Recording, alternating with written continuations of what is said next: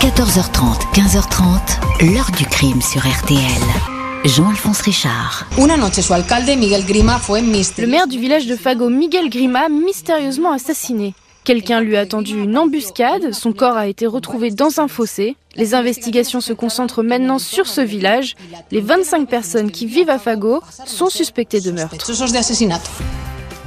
Bonjour. Agatha Christie en personne n'aurait pas dédaigné cette histoire. Dans une vallée perdue des Pyrénées espagnoles par une nuit glaciale de l'hiver 2007, le maire d'un minuscule village est assassiné. Miguel Grima ne faisait certes pas l'unanimité auprès de ses 25 administrés, mais de là à lui tendre un piège mortel, c'est un pas que personne n'aurait osé franchir.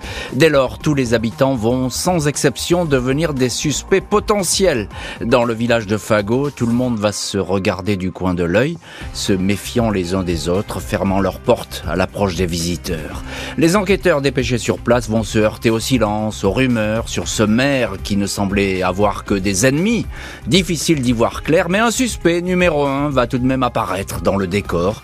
Un ennemi parmi tant d'autres de la victime, un coupable facile, bavard, taillé sur mesure. Mais est-ce lui, l'homme au fusil de chasse? Pour quel mobile précis aurait-il tué le premier magistrat? Serait-il un simple bouc émissaire? Nous allons tenter de résoudre cette énigme aujourd'hui avec notre invité. 14h30, 15h30. L'heure du crime sur RTL.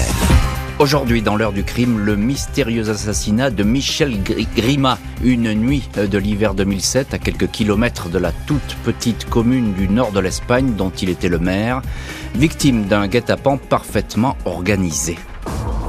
Ce vendredi 12 janvier 2007, aux alentours de 22h30, Miguel Grima conduit prudemment sur l'étroite route qui mène à Fago, le minuscule village accroché au flanc des Pyrénées, au fin fond d'une vallée totalement perdue, aux confins des provinces de Navarre et d'Aragon et dont il est le maire.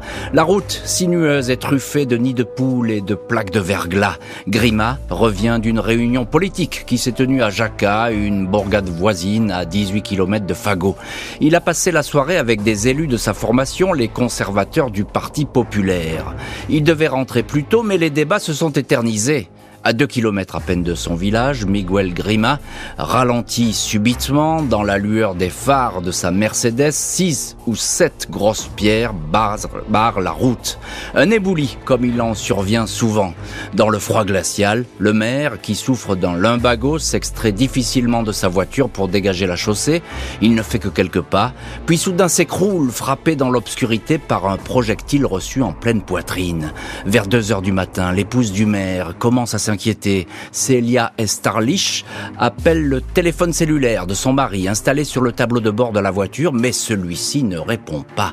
Au matin, elle joint les élus qui se trouvaient à la réunion politique. On lui confirme que son mari est reparti vers 21h30. À 11h23, la disparition de Miguel Grima, 50 ans, 1m75, pull marron, manteau gris, conduisant une Mercedes 190 grise, est signalée à la Guardia Civile. Samedi 13 janvier, la nouvelle de l'absence du maire se répand dans les ruelles de Fago. Une cinquantaine d'habitants recensés, mais seulement 25 qui vivent toute l'année. Une équipe de la Guardia Civile est sur place. Les recherches débutent aux abords de la localité vers 14h30. Un élu des environs découvre le corps. Miguel Grima a été jeté dans un petit fossé. Il repose sur le dos, les bras le long du corps. Il a du sang sur le visage, tuméfié. Le médecin légiste, Rosa Garcia, ne peut dire si la victime a été tabassée. Elle est en revanche formelle sur la cause de la mort, un tir de chevrotine. À bout portant, une seule cartouche a été utilisée, sept plombs sont retrouvés dans le thorax de la victime. La Mercedes est alors localisée une dizaine de kilomètres plus bas, près de la localité de Berdoun. Les enquêteurs établissent que le maire a été tué dans une embuscade les pierres retrouvées sur la route ont été expressément transportées ici. Une ou plusieurs personnes au courant de son retour d'une réunion politique l'attendaient au détour de ce virage sur cette route non éclairée et déserte par une nuit d'hiver. La Guardia Civile est à pied d'œuvre à Fago, un village tellement petit que de génération en génération tout le monde se connaît. Les étrangers installés ici sont rares. Miguel Grima, séduit par le cadre grandiose de la vallée, est arrivé de Saragosse il y a une dizaine d'années pour s'y installer. Avec son épouse, il a beaucoup investi dans une maison d'hôte. Il a surtout pris les rênes de la municipalité, intraitable sur la marche de la commune, très à cheval sur les arrêtés municipaux. À un paysan, il interdit la traversée de la localité avec ses bêtes. À un habitant, il fait détruire une cheminée qui n'est pas aux normes. À la patronne de l'auberge, Marietta, il refuse l'installation d'une terrasse et finit même par la gifler. Au fil des années, Grima est devenu le roi de la procédure, multipliant les plaintes, s'attirant des inimitiés. Les litiges avec d'autres municipalités sont permanents. Le maire d'une commune voisine indique Grima n'en faisait qu'à sa tête. Il se croyait au Far West ou à la tête d'un royaume. C'était un enfer, ce type.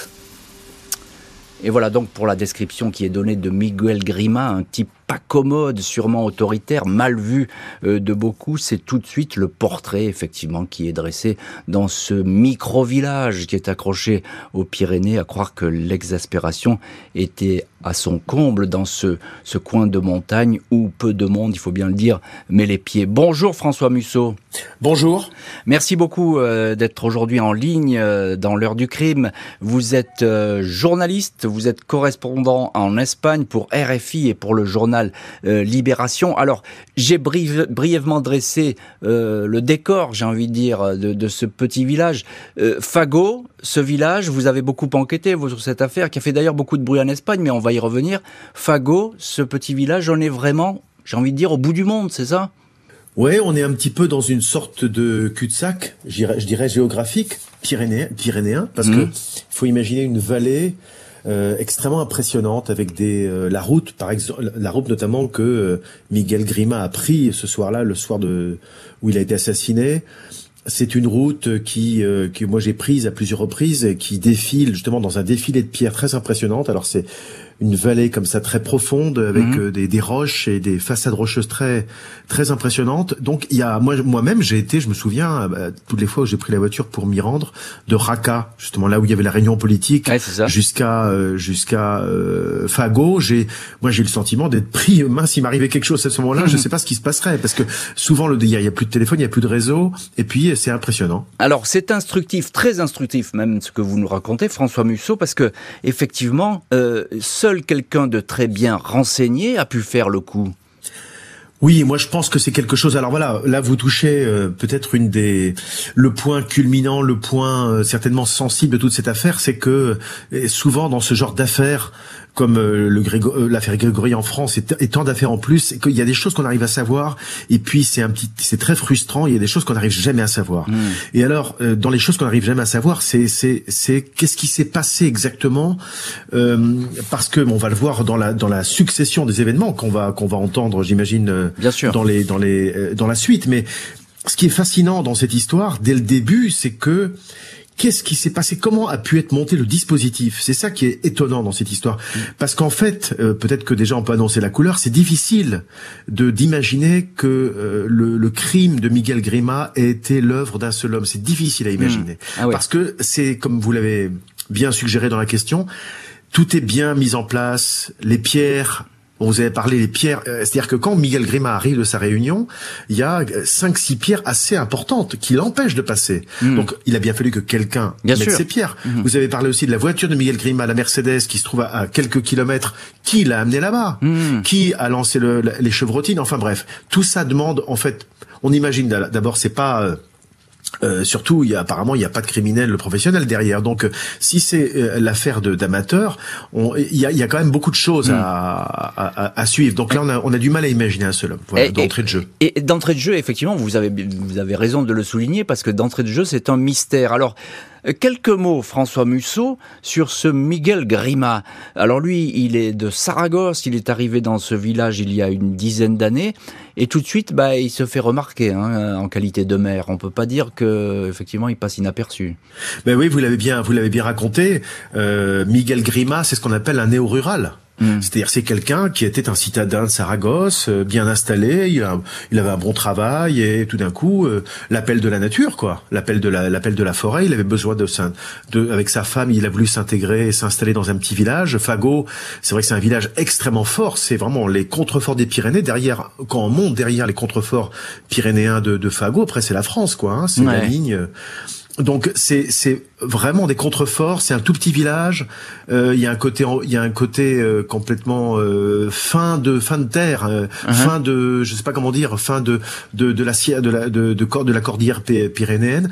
Et, c'est un tout petit village qui a un cachet extraordinaire parce que c'est des c'est que des maisons en pierre, c'est quelques petites ruelles seulement. C'est très ramassé. Le village ne ne, ne se s'étend pas plus que deux trois petites ruelles et tout est ramassé sur un sur en fait une sorte de de, de géographique très euh, ramassé. Donc tout est, il y a un côté presque BD, je dirais, parce que tout est euh, extrêmement graphique. Et, mais Miguel Grima, alors euh, lui, il est, il se sent bien dans cet endroit. Il est venu avec sa femme. Vous l'avez très bien raconté. Euh, il est là, il est à l'aise dans ce, dans cette nature qui est très vierge. Mais on l'aime pas cet homme.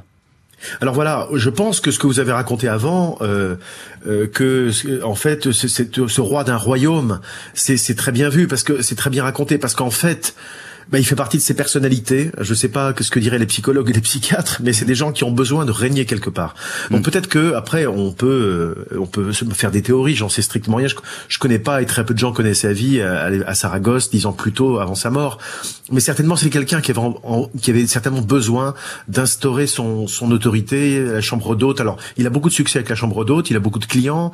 Donc c'est quelqu'un qui parle bien. Les gens viennent le voir et, et en plus il est maire, etc. Donc il a il a euh, s'il n'a pas pu régner, enfin il y a l'expression, hein, on, vaut mieux être premier en province que deuxième à Paris. Mais un peu, lui, alors il était, il était premier à Fago et je sais pas combien à, à Saragosse, qui est comme la cinquième ville espagnole, c'est pas rien. Donc, il s'est installé dans ce village de Fago il a dû imaginer effectivement que c'était, ça allait être un peu une sorte de Clint Eastwood euh, local. il, il, allait régner sur ce petit territoire, sur ces 33 euh, personnes recensées. Hein, Mais vraiment, les gens qui vivaient en hiver à l'époque, c'était 12 personnes. C'était ça, 12, 12, à 25 personnes. et, peu de gens. Et, effectivement, il va se prendre un petit peu pour le shérif de ce village, comme Clint Eastwood pouvait l'être, mais sauf que ça attire la foudre. Les investigations se concentrent sur la population locale, s'intéressent surtout aux ennemis du maire. Le nom d'un homme va finir par émerger. La juge Gasca, en charge des investigations, s'efforce de reconstituer le scénario du traquenard qui a coûté la vie à Miguel Grima. Ce dernier a été tué le vendredi 12 janvier entre 21h50 et 22h20. Elle n'a pas en sa possession l'arme du crime, mais la balistique a facilement établi qu'il s'agissait d'un fusil de chasse, comme peuvent en posséder bon nombre d'habitants. La juge dispose de traces ADN en cours d'analyse ADN qu'elle entend bien comparer aux 25 habitants du village. Personne n'a assisté à l'assassinat, mais les enquêteurs ont entendu un témoin de première importance. À l'heure du crime, le médecin basque Inaki Bideguin, son épouse et une fillette roulaient avec leur 4x4 en direction du village pour aller y passer le week-end. Dans l'obscurité, Bideguin a croisé la route d'un homme d'environ 1m80 portant une salopette vert sombre ou marron et équipé d'une lampe frontale. Le médecin s'est arrêté pour demander s'il avait besoin d'aide. Il n'a pas pu distinguer son visage. L'inconnu à la peau plutôt sombre, à la voix enrouée ou rauque, lui a dit de continuer, d'avancer. La petite famille a donc poursuivi sa route jusqu'à Fago. Le médecin qui connaît tous les habitants n'a pas reconnu l'individu qui se promenait par une nuit glaciale et qui est peut-être l'assassin. Le village perdu de Fago, envahi par les enquêteurs de la Guardia Civile et par les journalistes, bruisse de rumeurs. Derrière les portes closes, les hypothèses fusent. Au moins deux ou trois personnes seraient impliquées dans cette opération où tout avait été prévu. Le maire aurait été suivi après avoir quitté la réunion politique de Raqqa et le top aurait été donné aux tireurs embusqués dans ce virage, l'un des rares endroits où le téléphone portable passe. Une action des séparatistes basques de l'ETA évoqué. On parle encore d'une histoire d'argent. Grima et son épouse seraient au bord de la banqueroute après avoir trop investi des centaines de milliers d'euros dans une maison d'hôtes. Le lendemain de l'assassinat, 300 personnes venues de tous les coins de la région se rassemblent devant la, la mairie pour rendre hommage à la victime. Une banderole porte ces mots. Nous condamnons le meurtre du maire. Miguel a été tué parce qu'il avait osé faire avancer les choses, déclare sa sœur. 2 février 2007, trois semaines après le crime, la Guardia civile interpelle le dénommé Santiago Ménard. 50 ans, le garde forestier du village. Les enquêteurs sont intrigués par ce personnage qui multiplie les interviews, aime se montrer à la télévision. Ménard a été longtemps un proche du maire, mais désormais il le dénigre ouvertement. Il y a beaucoup de gens qui en avaient marre de lui, dit le garde forestier. Selon lui, Miguel Grima a été tué pour des questions d'ordre privé. Quand un journaliste lui fait remarquer des égratignures sur son visage, il répond que c'est une chèvre qui l'a griffé. Santiago Ménard n'a rien à cacher, il est le premier d'ailleurs à se présenter lors de la campagne de prélèvement ADN. Surprise son ADN semble correspondre partiellement à celui retrouvé sur le volant de la Mercedes. En garde à vue, il indique qu'il a déplacé l'auto le matin du meurtre car elle gênait le passage devant chez lui. Le test de la paraffine détecte des résidus de poudre sur ses mains. Normal, dit-il. Il, n'est pas chasseur, mais il collecte tous les jours dans la forêt des cartouches. Ménard admet qu'il détestait le maire, mais il ne l'a pas tué. Pourtant, après 11 heures d'interrogatoire, il avoue, il a abattu le maire, car il ne supportait plus son autoritarisme, ses vexations. Sa déposition détaillée dure 4 heures et 27 minutes. Le garde forestier est inculpé d'homicide. Il est placé en détention. Et voilà donc pour des investigations très rapidement bouclées, même si on va le voir, euh, certains ont des doutes sur ces aveux euh, pour le moins rapides de Ménard et des doutes. En premier lieu, les enquêteurs vont, vont les formuler, mais on va voir ça dans les chapitres suivants. Rien n'est très clair, effectivement, autour de cette interpellation. Euh, François Musso, journaliste, euh, correspondant en Espagne pour RFI et Libération, on vous retrouve dans cette heure du crime. C'est vrai qu'avant cette arrestation de Ménard, dont on va parler dans un instant, euh, c'était la, c'est la course aux rumeurs dans le village. Oui, tout à fait, tout à fait. D'ailleurs, moi, j'étais un des premiers journalistes qui était présent euh, sur le sur les lieux. Mhm. On était euh, des dizaines et des dizaines. Je, je, revois les caméras, de, les caméras, la radio, etc. Et chacun essayait évidemment, tous les journalistes essayaient d'avoir, de pouvoir parler à quelqu'un. Et euh, tous les habitants étaient complètement terrés chez eux. Ils ne voulaient pas parler. C'était des ombres. ils étaient ils étaient ils étaient terrés chez eux. Et je je, je revois encore ce, ce Santiago Maynard qui était le seul à ouvrir la porte de sa maison. Je suis même rentré chez lui. Je pense que je suis un des premiers à avoir parlé avec lui. Mmh. Et il nous avait ouvert son salon, j'en vois encore sa cuisine, mais asseyez-vous, un type très sympathique, très ouvert et euh, très euh, presque m'as-tu vu? Enfin, il était il était content de parler. C'est une sorte de, de, type qui aime bien parler euh, et très comme ça expansif, non? Et, et, et c'est vrai que ce qui m'avait frappé chez lui, c'est que au bout de très très peu de temps, il m'a tout de suite dit qu'il supportait pas ce maire, quoi. Il le supportait pas, c'était un tyran, il était insupportable, il voulait imposer ses manières, mais pour qui se prenait, etc. C'était mm. quand même assez fascinant que quelqu'un venait de se faire ben assassiner, en l'occurrence le maire, et que lui, tranquillement, il triomphalement, enfin, sans aucune gêne, il disait que c'était bien. Ouais. Pourquoi, pourquoi les, enquêteurs, pourquoi la Guardia civile, elle va euh, vers cet homme? Parce qu'après tout, euh, tous ces habitants, ben, il n'y en a pas beaucoup qui aiment le maire, euh, et parfois ils le formulent. Il est le seul à parler un petit peu ouvertement. C'est pour ça qu'il se fait remarquer? Ouais, parce qu'il parle, parce qu'il parle, exactement. Tout simplement pour ça, parce que imaginez-vous bien quand vous, vous faites partie d'un village, vous êtes dans les entre 12 et 25 personnes, parce qu'il y avait des gens qui étaient présents ou pas. Mm. Euh, quand vous êtes entre les 12 et 25 personnes d'un village et que vous êtes forcément au rang des suspects, parce qu'on a on n'a pas eu, on n'a pas imaginé depuis le début que ça pouvait être quelqu'un d'en dehors de Fago. Ça mm. c'est une des clés de cette de cette affaire. Eh oui, c'est important. Voilà, mettez-vous à la place de n'importe qui dans ce village. Évidemment, euh, on est suspect, donc euh, euh, c'était pas très agréable. Donc les gens se tairaient. En plus, le caractère c'est ça qui est intéressant aussi dans cette histoire, c'est que Miguel Grima, comme on l'a dit auparavant, est de Saragosse, c'est un, un, citadin, c'est mm. un néo-rural qui a une chambre d'hôte. Et Santiago Bainar, il y a une affaire de mimétisme dans cette affaire de Fago il était aussi, euh, euh, lui, il était venu avant. Je crois que c'était 20 ans avant, mais il venait aussi de Saragosse et c'était un citadin aussi. D'ailleurs, il y a, il y a quelque chose de l'ordre du vizir à la place du vizir. Il y a quelque chose de l'ordre du mimétisme. Il y, a quelque, il y a quelque chose entre les deux. Il y avait quelque chose qui, qui je pense, qu'il supportait pas parce qu'ils se ressemblaient d'une certaine ben manière. oui, Bref. parce que c'est bien ce que vous dites, François Musso, parce qu'effectivement, au début, ces deux hommes, ils s'aiment bien. Euh, ils font plein, voilà, ils font plein de choses ensemble et tout, et puis après, ils vont finir un petit peu par euh, se détester. Lors de ces 4 heures et 27 minutes de confession, on peut pas l'appeler comme ça. Qu'est-ce qu'il raconte, euh, Ménard? Il donne plein de détails, en fait, sur le meurtre. Il raconte tout. Oui, et puis il est surprenant, vous, vous l'avez dit dans son récit, mais il est, c'est très surprenant ce qu'il raconte. C'est très contradictoire. C'est très, bah d'abord il, il commence à dire quand même que je l'ai pas fait. Après il dit je l'ai fait. Donc mhm. euh, bon déjà à quoi à quoi s'en tenir? Et puis surtout, il y a pas mal de failles dès le début, dès qu'il commence à, à, raconter au bout de ces, de ces interrogatoires extrêmement euh, appuyés. Euh, après tout, Santiago Maynard voulait parler, ben il a parlé, hein. Puis ah il a été cuisiné. Donc euh, il parle, il parle, il parle, mais il y a des failles très vite qui apparaissent dans son dans son témoignage sur le lieu, sur comment, sur le la, la, Mercedes, sur le temps qu'il fallait pour amener la voiture. Il y a des choses qui commencent à paraître bizarres. Alors effectivement, ça, ça va faire beaucoup parler parce que on va s'apercevoir que peut-être Ménard, avec son goût pour le théâtre, pour la démonstration comme ça, il, il raconte peut-être euh, pas mal de choses qui sont inexactes. Vous en disiez un mot, euh, François Musso, et vous en faisiez, vous en avez fait partie puisque vous êtes un des premiers à débouler dans ce village.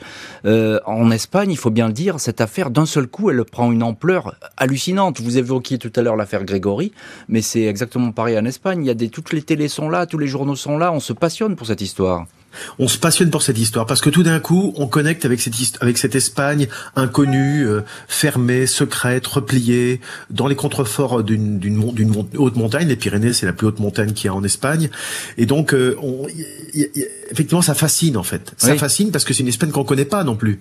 Et donc les gens se disent mais qu'est-ce que c'est que ce fagot? Qu'est-ce que c'est que ce village? Comment il, peut se passer des choses comme d'un autre âge En fait, c'est c'est un peu ça. Je crois que c'est un peu euh, comme d'autres affaires en France, c'est qu'on a tout d'un coup connecté avec une France profonde. Et ce genre de crime ou d'affaires criminelles fait qu'en fait, on tout d'un coup, on se sent sensibilisé sur un coin de son pays qu'on connaissait pas. Bien sûr. Encore un mot, euh, juste un petit mot. Mais euh, là, euh, Ménard, donc là, à ce moment-là de l'affaire, il est en détention. Hein, il a, il est, il est, il va être inculpé. ça veut dire que l'enquête est pliée, c'est fini là? Il n'y a plus de vérification? Mais c'est-à-dire que quand il passe aux aveux, Hmm. Quand il dit oui oui c'est moi qui l'ai tué, c'est un tyran, euh, bah on dit oui on, pense que c'est fait, on ben pense que c'est fait et c'est là où euh, ben c'est troublant parce qu'en plus il dit je, je, je laisse ça un peu pour le teaser parce que il dit cette phrase qui est quand même extrêmement bizarre. Il dit textuellement je préfère que l'on m'accuse de donner la mort à un tyran que de le protéger politiquement. Ah ben voilà, Qu'est-ce que ça veut dire eh ben on va voir ce que ça veut dire peut-être dans la suite de l'heure du crime. C'est un scénario parfait pour la justice qui tient là son suspect numéro 1. Affaire loin d'être réglée, beaucoup de questions vont effectivement émerger.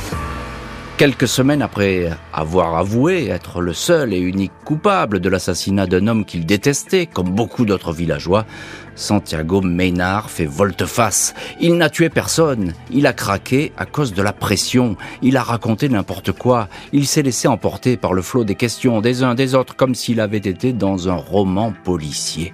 Les enquêteurs ne sont pas sûrs d'eux à 100%. Le récit du suspect numéro 1 est effectivement truffé de contradictions. À 19h18, soit 3 heures avant le crime, il était encore chez lui. Il a téléphoné à sa petite amie depuis son domicile. Sa voiture n'a pas bougé du village il aurait donc dû parcourir en quelques heures pas moins de 43 kilomètres aller-retour à pied dans la neige et le froid jusqu'au point de l'embuscade, tuer le maire, aller déposer la Mercedes, puis revenir chez lui. Les enquêteurs ne peuvent s'empêcher de penser à la présence d'un deuxième homme, d'autant plus que les principaux témoins, le médecin basque Inaiki Bideguin, son épouse et la petite fille, ne reconnaissent pas la silhouette de Ménard. La voix de l'inconnu n'est pas la sienne. Enfin, la Guardia civile, malgré ses efforts, n'a pas retrouvé l'arme du crime. Un calibre 12. Au village, 10 fusils de chasse ont été expertisés en vain. Des cartouches retrouvées chez le garde forestier ne sont pas les bonnes. Lors de ses aveux, le suspect a dit avoir trouvé l'arme par hasard dans un coin de la forêt, enfouie dans un sac en plastique. Il a conduit les enquêteurs sur place, mais les experts ont établi qu'aucune arme n'avait séjourné ici.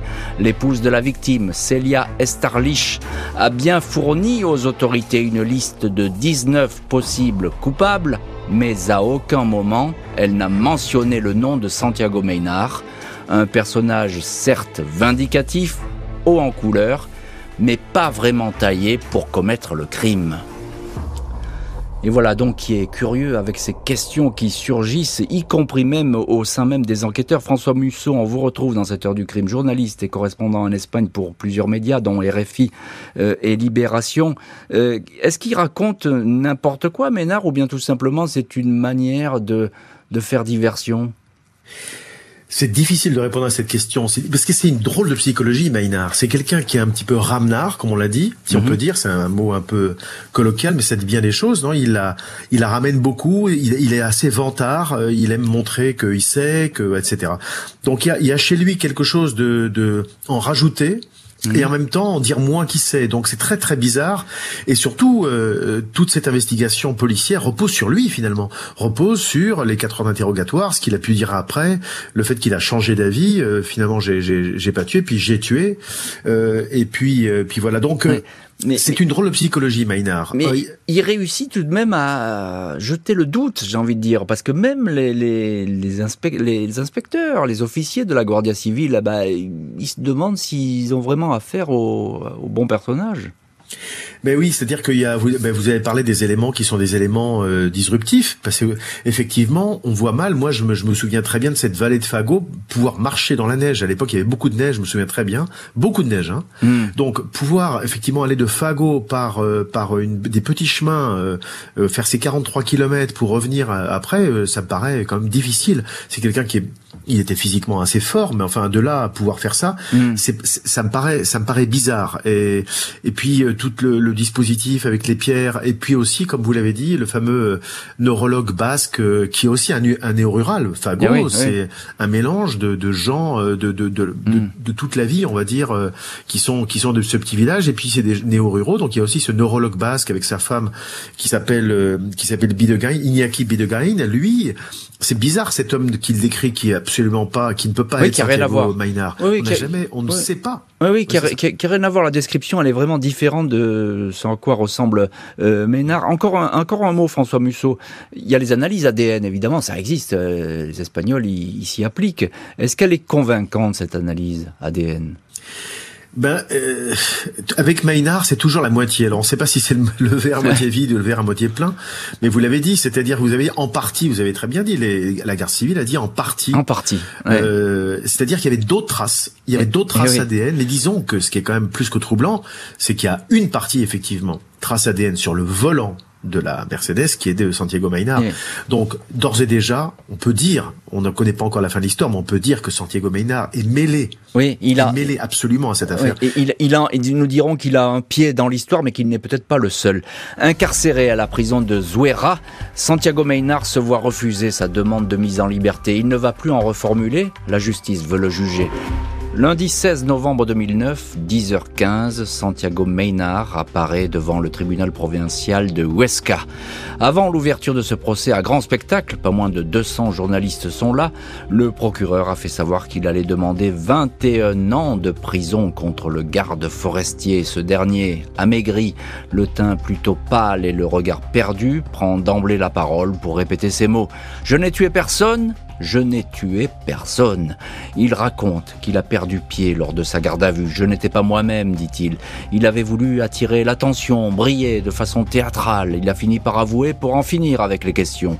On lui avait promis que dès lors, il n'y aurait plus aucune pression sur lui et sur les habitants de Fago. Oui, J'étais révolté par l'arbitraire du maire, mais je n'ai jamais réglé mes paroles avec un fusil, je les règle avec des mots. Son avocat indique que l'homme aperçu la nuit du crime n'a rien à voir avec son client, c'est un gaucher qui a tiré, mais Maynard ne l'est pas. Au moment des faits, il souffrait de la cataracte, il lui était donc impossible de marcher aussi longtemps dans l'obscurité.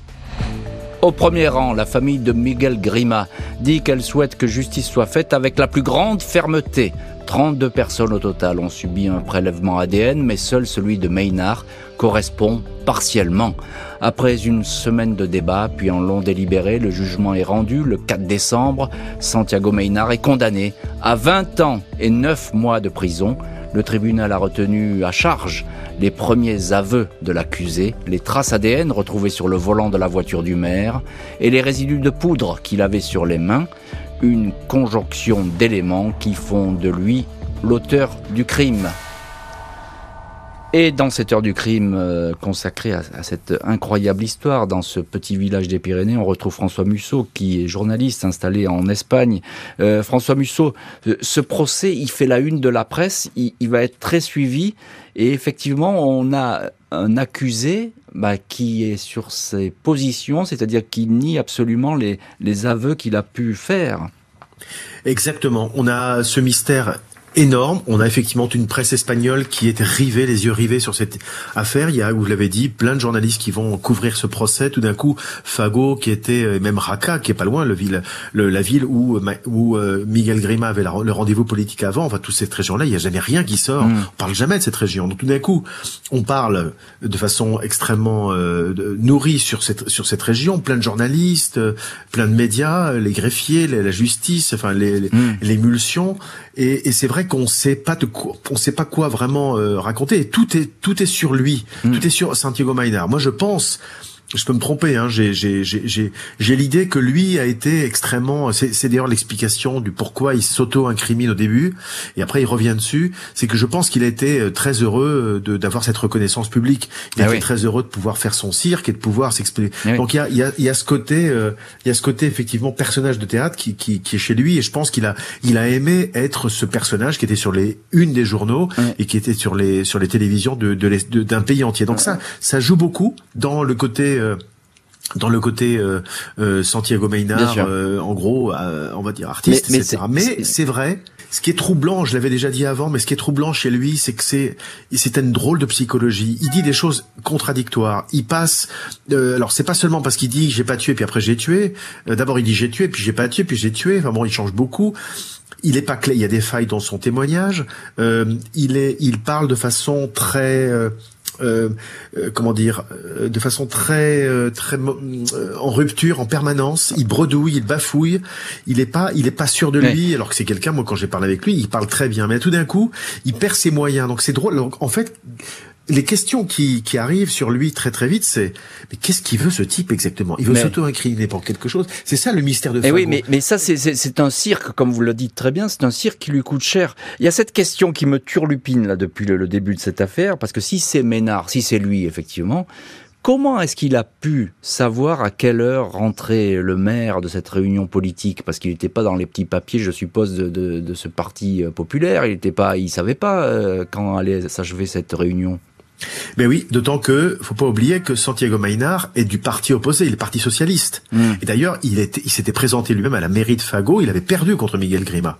Ce qui veut dire aussi que Miguel Grima avait ses adeptes. Hein, faut pas oublier, c'était un maire insupportable autoritaire, c'était le Clint Eastwood, mais en même temps, il avait des gens qui l'aimaient bien. Bref, mais ce que je veux dire, c'est qu'il était dans le parti opposé, le parti socialiste, face aux conservateurs de, de, hmm. de Grima il y avait, il y avait, c'est une histoire un peu en, en, en miroir. Hmm. Le socialiste contre le conservateur, euh, de, de, personnes qui se ressemblaient. Donc, ce que je veux dire, c'est que vous avez raison de dire qu'effectivement, il y a très peu de. On voit pas comment Santiago Maynard, le garde forestier, pouvait savoir ben oui. que cette réunion allait s'éterniser, parce qu'elle s'est éternisée cette réunion politique, et que effectivement à 22h30, il allait arriver par cette, la petite rue de Verfago. Et bien sûr, et ça, c'est une des questions qui reste en suspens. La Cour suprême rejette l'appel du condamné. Le garde forestier va être contraint de purger sa peine, sauf rebondissement. Santiago Maynard, 66 ans, a passé aujourd'hui 15 années derrière les barreaux, très loin du village de Fago dans la prison d'El Dueso à Santander. L'ancien garde forestier passe son temps à lire, à écrire, ne reçoit que la visite de sa sœur Marisa. Il n'a jamais attiré l'attention, se révélant un détenu modèle qui continue à clamer son innocence. Ses aveux, prononcés sous le coup de l'émotion et de la pression selon lui, lui auraient été fatals, tout comme ses déclarations intempestives à la télé. Lors d'une interview sur la chaîne Cadena un détail avait fait beaucoup parler. On aperçoit sur une table la cassette vidéo du film Fargo qui met en scène des meurtres dans une petite localité dans la neige, Fargo, dont le nom ressemble étrangement à Fago. Santiago Maynard n'a pas formulé de demande de remise en liberté comme la loi pourrait l'autoriser à mi-peine. Il sera donc libre en 2028. Et voilà donc pour euh, Santiago Maynard, qui a aujourd'hui donc 66 ans et qui est encore en prison en Espagne pour euh, le meurtre du maire de Fago. Euh, François Musso, on vous retrouve dans cette heure du crime. Vous êtes aujourd'hui notre invité, journaliste en Espagne. Alors, il, il fait plus parler de lui, Maynard, mais on continue à parler de lui parce que finalement, ben, on n'y croit pas à ses aveux et on pense qu'il y a peut-être autre chose et que des questions continuent toujours à être posées. Mais c'est-à-dire que euh, on n'y croit pas, on y croit un peu parce que finalement, dans cette affaire, il est difficile d'imaginer que Maynard n'ait rien à voir. Enfin, il est, tout le monde admet aujourd'hui que c'est un des assassins de, du maire. Mm. C'est peut-être pas lui qui, a, qui avait le, fusil de chasse et qui a, à, bout portant, euh, sorti les, les, six chevrotines dans le dans les poumons du maire Miguel Grima, mais on a du mal à imaginer qu'il soit pas parti de cet assassinat. Ce qui est troublant, donc, c'est cette euh, personne qui a été vue par le neurologue basque. Ce qui est bizarre, c'est qu'il n'a pas pu faire tout seul les 43 km à pied. Ce qui est, alors, il y a autre chose qui est bizarre, qui n'a pas été abordé jusqu'ici, c'est mhm. euh, l'arme, l'arme du crime. Ah oui, c'est vrai. Parce qu'en fait, on, l'a jamais retrouvé. Hein. C'est ça. Alors ça, c'est quand même très intéressant parce que on, voilà, c'est ça. On n'a jamais retrouvé l'arme du crime. On sait, il n'y a pas de doute sur la nature de cette arme. On sait que c'est un fusil de chasse calibre 12. On sait qu'il y a six cartouches qui ont été tirées. Donc là, il n'y a pas de doute, mais on l'a pas retrouvé. C'est ce qui pourrait d'ailleurs euh, laisser entendre qu'il y a peut-être quelqu'un qui soit d'ailleurs de Fago, d'un autre village, d'ailleurs qui puisse euh, qui puisse avoir participé, donné cette arme, etc. Parce que quand on a demandé à Santiago Maynard à plusieurs reprises comment il a obtenu cette cette euh, ce fusil de chasse, mmh.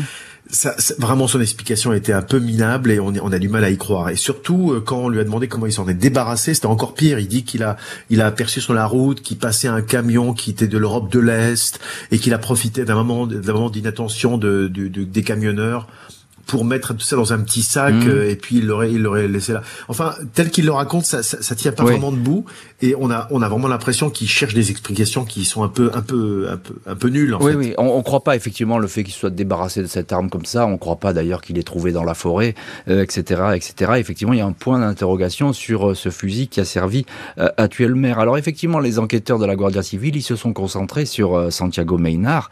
Mais est-ce qu'il y a eu des recherches qui ont été faites, je sais pas, dans les villages avoisinants euh, sur d'autres personnes qui pouvaient détester le maire, y compris sur euh, ses partisans politiques, parce qu'ils étaient au courant du, départ du maire de la Réunion. Est-ce qu'il y a eu ces investigations supplémentaires? Mais ça c'est la bonne question parce que tout, ce temps s'est passé, il s'est passé comme tellement d'années depuis 2007, c'est quand même considérable. Alors il y a eu des investigations qui ont été faites, oui. La réponse est oui dans les villages autour. On n'a rien trouvé. D'ailleurs il faut il faut quand même préciser que à Fago même, ces fameuses 12 euh, habitants jusqu'à 25 habitants, ça dépend euh, hmm. ça dépend de quand, mais enfin c'est 25 suspects. Ah, on n'a rien trouvé de chez ces gens-là. Hmm. Ça, c'est quand même intéressant à préciser. Il y a, y a aucun élément qui est sorti de ces personnes-là qui laisse à croire qu'ils ont participé. Je dis bien physiquement parce que je pense que les gens qui étaient au courant, moi, je pense qu'ils étaient plusieurs mais ça c'est ah ma lecture personnelle. Je pense qu'ils étaient au courant que Maynard préparait quelque chose et ils s'en doutaient un petit peu. Alors après, leur niveau d'implication est difficile à dire, mais beaucoup de gens savaient. Ça, je pense qu'ils savaient un petit peu ce qui se passait. Alors ce que vous, ah, ce que vous nous dites, je vous interromps, mais euh, euh, je disais 25 suspects en permanence, mais c'est 25 complices. C'est l'Omerta qui le protège finalement. Mais il peut y avoir une certaine complicité, mais là je pense que c'est euh, et là on saura jamais rien. Je pense qu'il faut l'accepter, c'est-à-dire que ce petit village des Pyrénées, cette communauté très fermée, ces gens qui ont sont dit on, on, on dira rien à personne. Je pense qu'il y a euh, ça sortira jamais. C'est-à-dire que il y a, il y a une sorte de secret absolu qui s'est qui s'est qui s'est fait. Euh, je pense qu'il y a personne d'autre de Fago qui a participé au, au crime, ça j'en suis quasiment convaincu. Il y a certainement quelqu'un, au moins une personne en plus, notamment celui qui était détenteur de l'arme qui était présent. Je pense qu'à deux personnes, ils ont pu le faire. Hmm. Mais après, euh, on sait, on sait pas trop. Mais je pense qu'effectivement, il y a, il y a une, oui, il y a un réseau de complicité qui, qui s'est, qui s'est mis. Pourquoi? On l'a dit depuis le début de cette histoire. C'est-à-dire Miguel euh, Grima est un type insupportable, quelqu'un ben autoritaire. Donc il y a plein de gens qui ne voulaient pas le tuer. Et, donc il y a des gens qui savaient qu'il y avait. Bien sûr. Et il a pu payer effectivement très cher son autoritarisme, on pourra le dire comme ça. Merci beaucoup François Musso d'avoir été aujourd'hui l'invité de l'heure du crime. Merci à l'équipe de l'émission Justine Vignot, Marie Bossard à la préparation, Boris Pirédu à la réalisation. L'heure du crime, présenté par Jean-Alphonse Richard sur RTL.